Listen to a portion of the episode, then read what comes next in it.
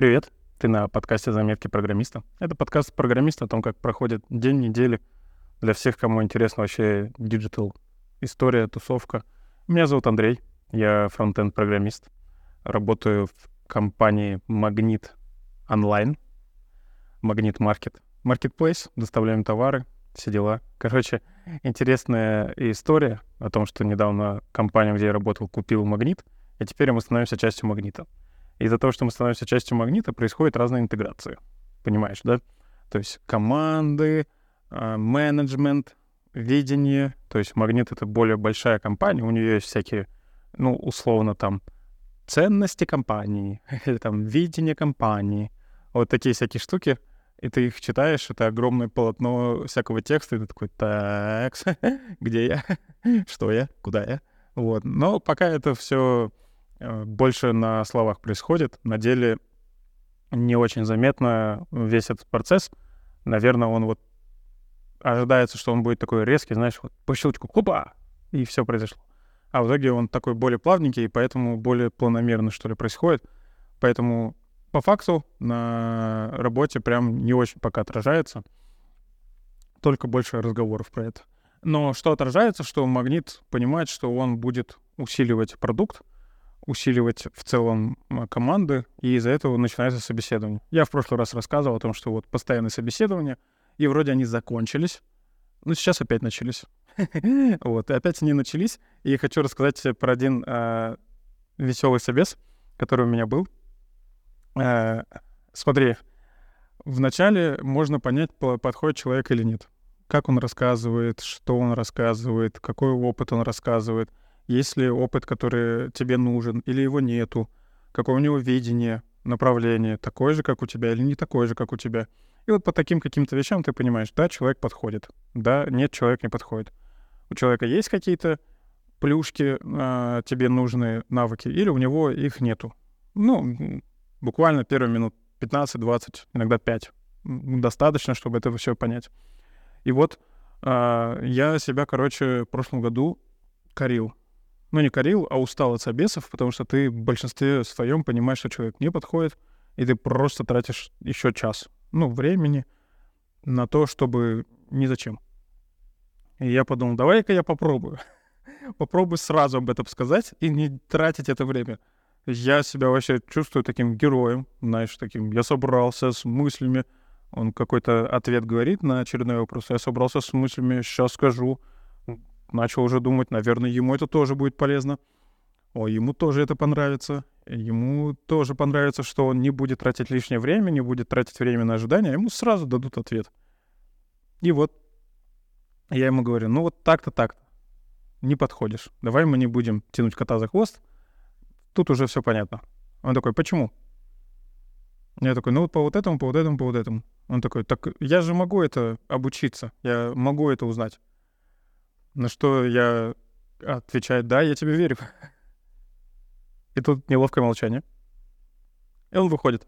Просто ни до свидания, ни спасибо, ничего. Просто выходит, покинул созвон. Для меня это было так странно, такая реакция вообще. Я ожидал благодарности. Блин, спасибо большое, что сразу сказали. Ладно, спасибо за время. То есть я же не говорю, что человек плохой. Человек именно нам не подходит. То есть там прям серьезный разработчик, 6-7 лет опыта, все дела, уверен, найдет работу вообще без проблем. А, но прикол в том, что именно нам он не подходит. Но и я потом полдня хожу, и следующий день хожу, об этом думаю. И я, короче, не могу даже избавиться от этой мысли. У меня почему-то такая вывод, жесть, я плохой. Э, ну, какая-то вообще прям история интересная получилась, что вроде бы хотел как лучше, а получилось не как лучше, как будто бы. А с другой стороны, я зато так себе был вообще благодарен, что я не тратил лишнее время на это. Я просто такой, да, отлично. Я сэкономил там сколько-то полчаса 40 минут и не трачу время. Вообще, мне так хорошо, что я именно с собой договорился. Но что-то по отношению к этому человеку чувствую себя плохим. Ну, надеюсь, там произойдет э, осознание, и услышал он меня. Вот. Потому что, ну, конкретно какие-то навыки, которые нам нужны, их просто не было. Вот и все. Потом, ну, другая важная тема, которая продолжается опять-таки с прошлого года, мы сделали большущий рефакторинг, и теперь э, живем с таким состоянием, знаешь, наш код, наша жизнь, она готова жить по-новому, но внутри мы все по-старому, понимаешь? Когда у тебя архитектурно все готово для такого новенького, красивенького, классненького, а по факту все написано по-старому. И вот мы, э, используя новую архитектуру, она называется во фронтенде FSD, такая модная новая Feature Slice Design архитектура, которая вообще хайпует сейчас жестко. И вот мы пытаемся по ней жить. А, пока ощущения все двоякие, то есть это все равно а, вещь, наверное, как и любая, которую ты выбираешь, чем тебе жертвовать. То есть рано или поздно в каждом подходе, ну, условно, там, микросервисы, микрофронты или монолит, или еще какой-то подход, у каждого есть какие-то жертвы. Вот, и какими жертвами мы тут жертвуем, это, конечно, пока непонятно. То есть мы только в начале пути, у нас еще команда разрослась, у нас сейчас 6 уже человек, ну, на этом проекте именно 5. 5 человек, и вот мы делаем. И пока каких-то больших плюсов э, я не вижу, но мне как э, руководителю стало более понятно просто. Знаешь, какие-то конкретные области видимости есть, какие-то конкретные зоны ответственности есть, какие-то конкретно ты понимаешь, что если вот это что-то заденешь, то оно вот к этому приведет. Или оно вот здесь вот будет использовано, и вот так оно будет задето. То есть какая-то иерархия построилась. Какие-то можно доменные области выделить. Короче, архитектура подразумевает собой очень много думания над тем, как ты будешь делать. И меньше думания над тем, что ты делаешь. Ну вот. И поэтому сейчас часто, когда начинает задачу какой-то разработчик, мы с ним сначала говорим про то, как он это будет делать. А, условно, как он разделит по архитектуре, чтобы это потом было масштабируемо, понятно и все было логично.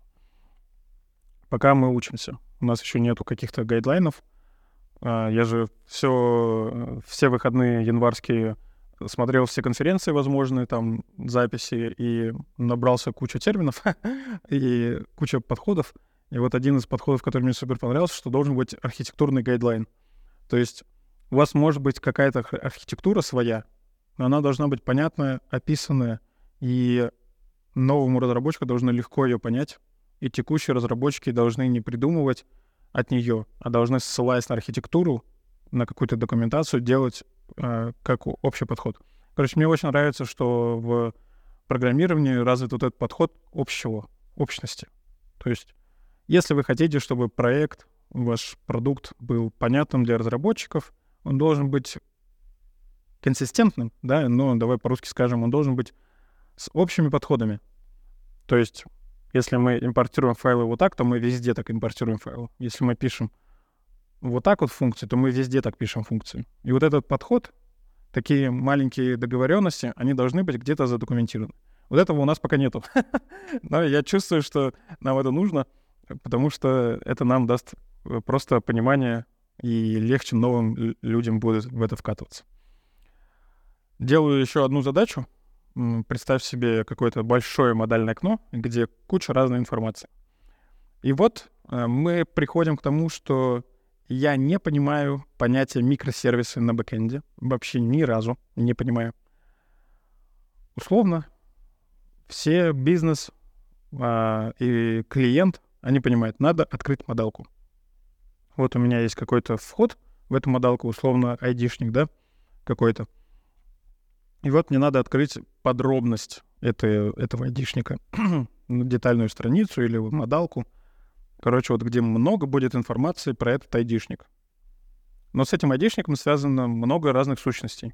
То есть это не только информация детальная, да, но это еще куча каких-то связанных сущностей. И вот вопрос. Если бизнес понимает, что ему нужна вот такая модалка, клиент понимает, что ему нужна такая модалка, а бэкэнд говорит, вот тебе 10 вопросов, 10 запросов, ну, собери как-нибудь эту модалку. Ну, давай. Вот туда сходи, это возьми, вот из этого тут выдерни туда сходи, потом сюда, сюда, сюда, сюда, параллельно туда сходи, потом все это соедини, как тебе надо, им ты молодец. А я вот, э, я не понимаю такой подход. Вот не понимаю. Может быть, это ограничение, конечно, REST Может, нет. Но э, сталкиваюсь с тем, что в итоге где-то чего-то не хватает одного, где-то другого не хватает. И вот э, сама разработка этой задачи, она будет очень долгая. Ну, она уже долго идет, и она будет еще дольше, потому что просто, ну, когда бэкэнд мыслит сущностями, а фронтенд мыслит картинкой, да, которую он видит, то какая-то несостыковка получается. Может быть, я ошибаюсь. Я научился за свою жизнь принимать то, что я могу ошибаться в своем подходе, в своем мировоззрении. И когда ты говоришь, ты еще часто формулируешь свое мнение еще дальше. Понимаешь, у тебя было какое-то поверхностное представление о какой-то картине. Но когда ты начал проговаривать это представление, оно углубляется, углубляется, углубляется. И может оно углубиться, конечно, не в ту сторону. Вообще без, без проблем принимаю, что могу быть неправ.